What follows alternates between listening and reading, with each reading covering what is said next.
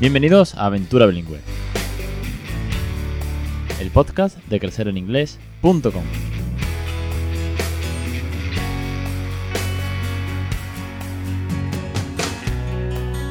21 de marzo de 2019, muy buenas, mi nombre es Alex Perdel y esto es Aventura Bilingüe, el podcast sobre bilingüismo, el podcast sobre la educación bilingüe, pero también en casa, pero también en docencia, y con catedrático, y con científico, y con neurociencia, y con recursos, con ti, con consejo, con entrevista, con familia. ¡Madre mía! ¿Quién nos iba a decir que el bilingüismo iba a dar para tanto? sí. Yo pensé que esto era simplemente hablar en inglés, leer cuentos, poner la tele, por supuesto, Peppa Pig en inglés, como siempre digo. No, no, no. Bilingüismo da para mucho. Tanto que en Crecer en Inglés tenemos el podcast semanal, los cursos que todas las semanas serán un, un vídeo nuevo para ayudaros a crear bilingüe en casa. La, consulta privada en asistencia integral de pediatría, los pósteres con el desarrollo del habla, las consultas por, por Hangout a los suscriptores. Eh, ¿Qué más? El grupo en Facebook, que son tantas cosas que no sé, no sé cómo me da tiempo todo. Pero bueno, la verdad que es un gustazo. Y desde aquí, una semana más, tengo que agradecer a los suscriptores su fiel apoyo a esta loca aventura bilingüe, que están apostando por esta aventura, por, por creer también en mi proyecto. Y a todos los oyentes eh, estamos rozando los casi 1800 oyentes ya del podcast suscritos, más todos los que llegan ocasionalmente, sobre todo por Google. Llegan muchísimos, muchísimos a, algunas, algunos episodios en concreto. Supongo que muchos de ellos después se quedarán y estáis aquí a día de hoy. Si eres nuevo, bienvenido. Tienes 144 episodios por escuchar.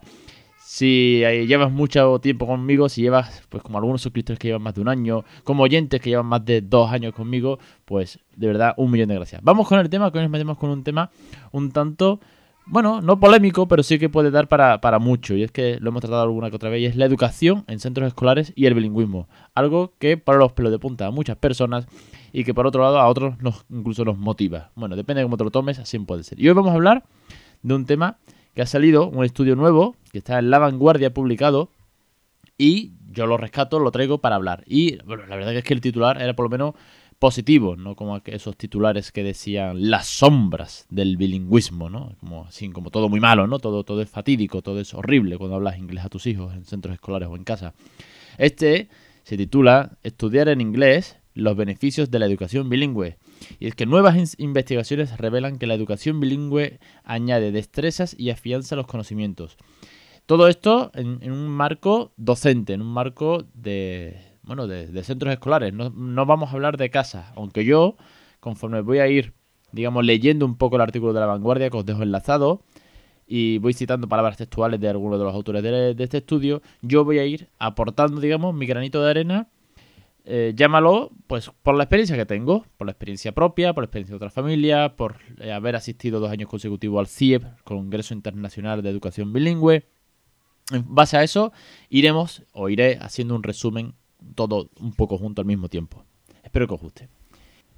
El caso es que a jugar por las ponencias y los resultados de las investigaciones presentadas durante el último Congreso Internacional sobre Lengua y Sociedad, organizado por la Universidad de la UNED, la Universidad de Distancia, se resalta que estudiar algunas asignaturas en inglés tiene un efecto positivo, tanto para el aprendizaje de este idioma como en la lengua materna, que es algo que, bueno, que muchos habéis oído o tal vez opináis, que es que se está dejando el español, que ya la lengua materna lo prioriza, que sea todo en inglés. Bueno, el caso es que eh, estos resultados, este estudio, dice que los niños logran pues una mayor destreza en cuanto eh, al tema de la exposición oral, perdón, el tema de, la escucha, la escritura, la atención en inglés, pero sin embargo, que es el matiz interesante, dice que no se aprecia tanta diferencia entre los centros bilingües y monolingües a la hora de hablar inglés. Esto es muy importante y es tal vez la parte que más habrá que trabajar también a futuro, porque es verdad que el docente pues explicará la lección en inglés, es verdad que el examen, los libros o si hay algún método audiovisual o la pantalla táctil o la, la pizarra digital está en inglés, pero falta que los niños interactúen entre ellos, ya no solamente con el docente en inglés, que sea mucho más natural, ¿no? Que es lo que, bueno, lo que sabéis que hacemos en casa, una comunicación pues del día a día, ¿no? De dame el tenedor, de vamos a ver la tele, vamos al parque, no toques esto, hazme caso, ven o te quiero un montón. En fin, un método nadica, ¿no? Como llamamos aquí. Eh, cito literalmente a Ana María Pérez Cabello, profesora de didáctica de la lengua y literatura de la Universidad de Sevilla, paisana, cito que dice, los niños que van a centros bilingües aprenden mejor el idioma porque están más expuestos a esa lengua, más horas y de forma más intensiva. Bueno, pues obviamente tiene todo el sentido, ¿no? Es un estudio que confirma, ¿no? Pero a continuación matiza que ese mayor nivel que logran quienes estudian otras asignaturas en inglés no siempre es el más deseable. Porque que conozcan ciertos contenidos de ciencias naturales en inglés no quiere decir que sepan desenvolverse en esa lengua, ¿no? Un poco hilando a lo de antes, que sí, que te puedes saber los nombres de la planta en inglés, de los árboles, pero no significa que saberte blossom o flower o the grass, the tree y todas estas cosas, pues eso, eso no, no significa que luego salgas a la calle y seas capaz, o a la calle, que vayas por ejemplo de viaje y seas capaz de decirle al camarero, can you give me a fork, please? No tiene nada que ver, realmente es un bilingüismo muy centrado en mm, temas muy concretos, como puede ser las plantas de las partes de la planta, o si la lección en concreto, no, no hay falta esa soltura, ¿no? por así decirlo. Alerta también, estaba profesora, que los padres y las autoridades educativas están muy interesados en crear estudiantes bilingües. Pero sin embargo, el contexto español no lo es, no somos bilingües en España, no hablamos, no estamos en el País Bajo, en Cataluña, donde la lengua... Hay dos lenguas que coexisten y se, hablan indistintamente, ¿no? Requiere que lo que se aprende en clase se aplique fuera de las aulas. Y aunque no lo pone en el artículo, no lo nombra esta profesora, que ha realizado el estudio, yo sí apuesto, y lo sabéis de sobre, y os animo a que en casa, si no es un 24-7, como hago yo, que estoy muy loco, pues por lo menos en la medida de lo posible, que aparte lo apoyéis. Bueno, y sé que aquí, si hay algún detractor, algún famoso detractor de los que también me siguen, pues se me echarán las manos a la cabeza y dirán, pero yo como voy a hablar en inglés, si yo estoy en mi casa, eso ni en broma lo voy a hacer nunca, porque mi lengua es la mía, porque no me puedo expresar los sentimientos, etcétera, etcétera, etcétera. Sí, y estamos en España, y el que venga a España que aprende español. Bueno, creo que eso es del siglo pasado. Estamos en un mundo globalizado donde los datos dicen que más del 50% de la población mundial hablan dos lenguas, y si nos queremos quedar atrás, perfecto. Pero es que a día de hoy Cualquier puesto de trabajo requiere en muchas ocasiones inglés. Y sobre todo en un país donde nos dedicamos a la hostelería mayormente. Cualquier camarero a día de hoy tiene que saber inglés. Darle, recursos, darle herramientas. Si mañana mi hijo tiene que ser camarero, o si mi hijo tiene que ser fontanero, o si tiene que ser ingeniero, pero que por lo menos tenga la facilidad de poderse comunicar, esté donde esté, con dos lenguas. Por lo menos ese es mi objetivo. Perdón, que me voy por la rama, pero es que con estas cosas me enciendo algunas veces un poco. El hecho de estar más expuesto al idioma mejora el nivel de inglés, pero no en todas las áreas, dice el artículo, porque no garantiza que se aprendan todos los aspectos de la lengua, básicamente lo que hemos venido hablando, ¿no? Siendo necesarias las clases de lengua inglesa para aprender los aspectos formales y gramaticales. Al final es como cuando aprendes a hablar español, en nuestro caso, desde el primer día llegas al cole y un día aprendes qué es el complemento directo, el sujeto, el predicado, a conjugar, el, el el perfecto. Quiero decir, tienes que corregir. Y eso me viene muy bien el que venga esto en el artículo, porque hay gente que me dice, es que tú te equivocas seguro. No, me equivoco seguro, no, segurísimo que me equivoco, ¿no? El otro día puse una cosa en Instagram mal y todo el mundo se me lanzó a corregirme. Bueno, pues si yo me equivoco en algo, pues puedo estudiar y si mi hijo hereda algún fallo mío, seguro, seguro lo corrigen en clase. Aunque ya intentaré yo corregirlo antes, pero bueno, para eso también está. Quiero decir, se va a equivocar en inglés, como sigue diciendo a día de hoy, eh, es yo cabo aquí. No, hijo, se dice no quepo o tal. Quiero decir que todos hemos conjugado mal de pequeños y luego hemos ido aprendiendo. Más cositas del, estudio.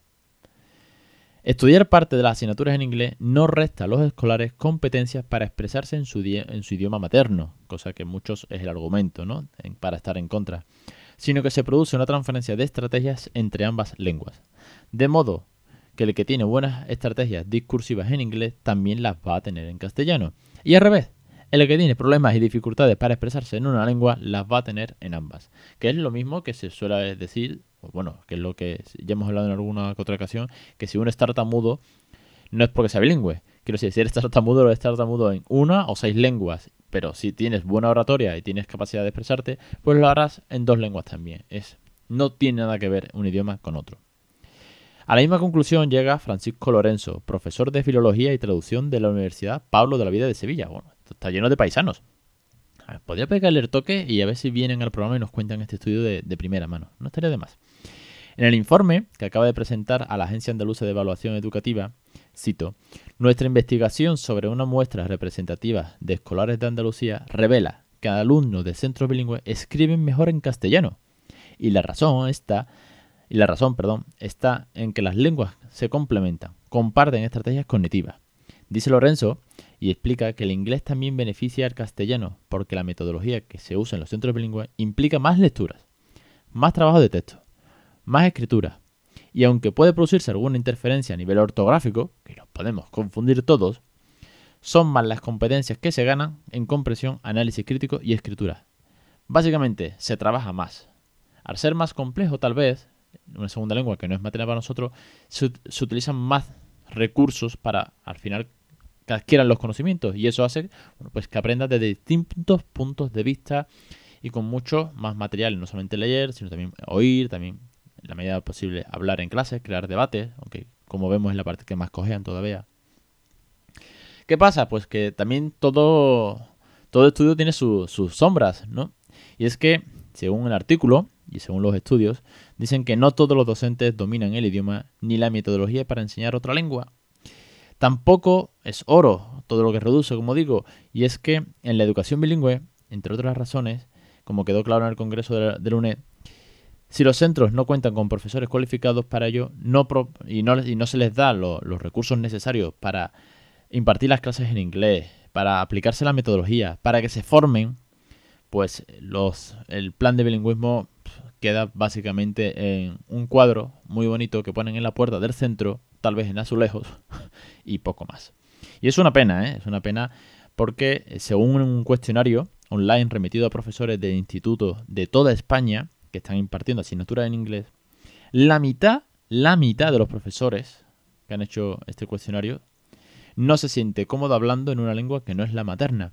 Les parece teatral, poco natural explicar su asignatura en inglés y que un porcentaje similar a la mitad, más o menos, admite que no tiene conocimientos ninguno o le faltan muchos conocimientos de la metodología CLIL para poder trabajar en el aula.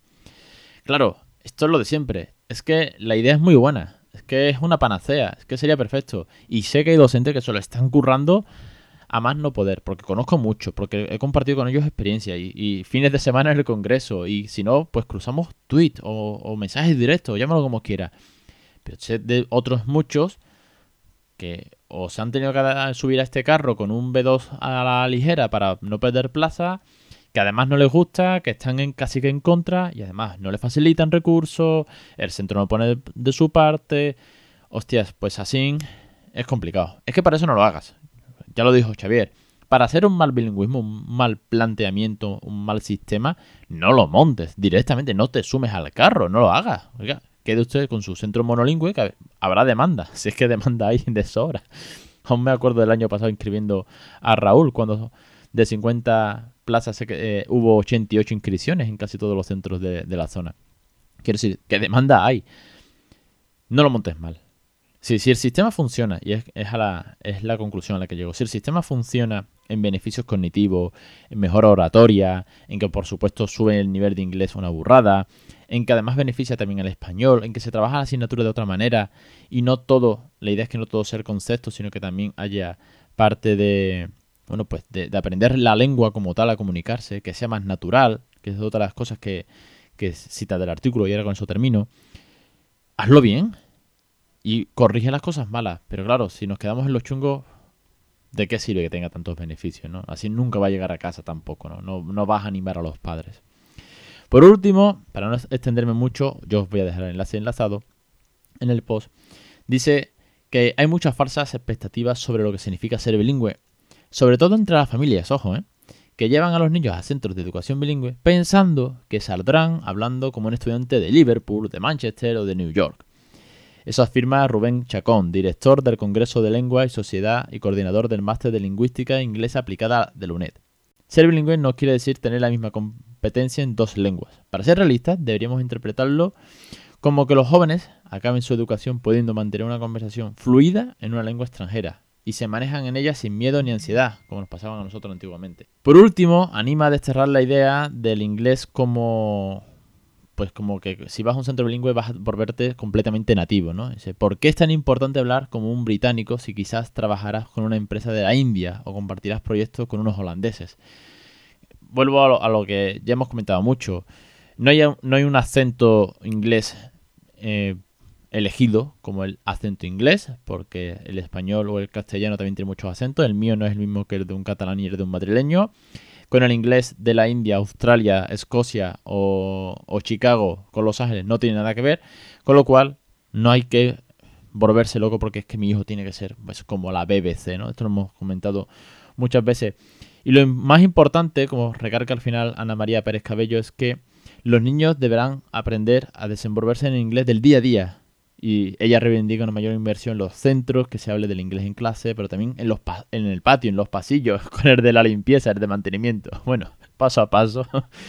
Pero sobre todo yo animaría mucho a casa, de verdad que sí. Así, poneros las pilas en la medida de lo posible. Eh, luego iremos sumando. Es más, cuando veas que te diviertes, que la, las tres claves, cuando ves que te diviertes, que le pones cariño a tus hijos y que es con la, la naturalidad del día a día, vas sumando. Yo al principio no hacía esto del tirón ni en broma. Me daba casi que vergüenza hablarlo delante de mi mujer, pero sin embargo, bueno, a día de hoy, pues es, nuestra lengua de comunicación en la puerta del cole, en el centro médico, eh, cuando vas de viaje, con los abuelos, en casa. Mi mujer cada vez habla más inglés también. Se, pues al final ve que, es divertido, que es que el peque responde, que no gastamos bromas en inglés. ¿eh? Hemos llegado a ese nivel de, llámalo friquismo, pero con una finalidad muy buena. Y es que él sea bilingüe de una manera muy natural chapurré todo lo que puede en inglés, su medio de comunicación es el español, pero sobre todo que cuando llegue el, sistema bilingüe eh, del cole, más allá de lo que están haciendo a día de hoy, pues no tenga problemas y que apoyemos este tipo de que estos estudios son, son buenos por el bien de los niños. Y nada más, eh, daros las gracias una más, una semana más por estar aquí, por esos casi 1800 oyentes ya, por esos suscriptores que estáis ahí apoyando esta locura con vuestra suscripción mensual que os da acceso a más de 100 vídeos, los postes de regalo, la consultoría, el formulario de, de contacto prioritario, las consultas en el centro de asistencia integral de pediatría. Bueno, todo esto es crecer en inglés. Un millón de gracias. Os espero la semana que viene.